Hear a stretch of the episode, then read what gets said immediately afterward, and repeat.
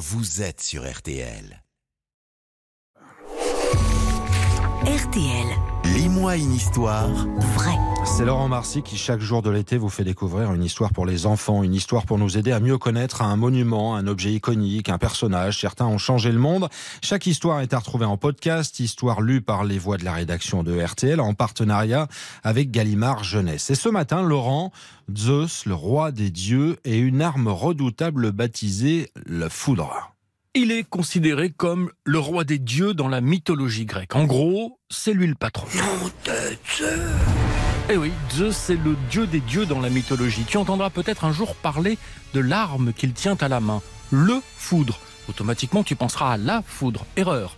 Si son arme ressemble bien à des éclairs de foudre, cette arme qu'il tient à la main s'appelle bien le foudre, capable de lancer un rayon mortel qui pouvait prendre en gros la forme d'un serpent de feu. Cette arme était un cadeau des cyclopes, tu sais ceux qui n'ont qu'un œil. L'arme forgée par les cyclopes avait trois niveaux, trois éclairs. Le premier pour avertir, le deuxième pour punir, le troisième, mortel, était celui de la fin des temps pour détruire le monde.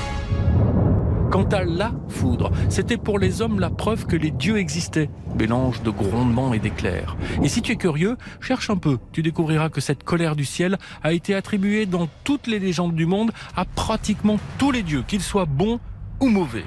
Et la foudre, selon la légende, aurait même été bénéfique aux hommes, puisque le jour où Zeus décida d'en priver les hommes pour les punir, le titan Prométhée alla piquer le feu sacré du mont Olympe pour le donner aux humains.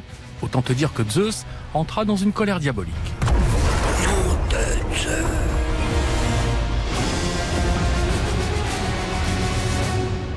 Lis-moi une histoire vraie, Laurent Marsic. Merci à vous. Histoire tirée des collections BAM et les grandes vies aux éditions Gallimard Jeunesse. C'est à retrouver en ligne sur RTL.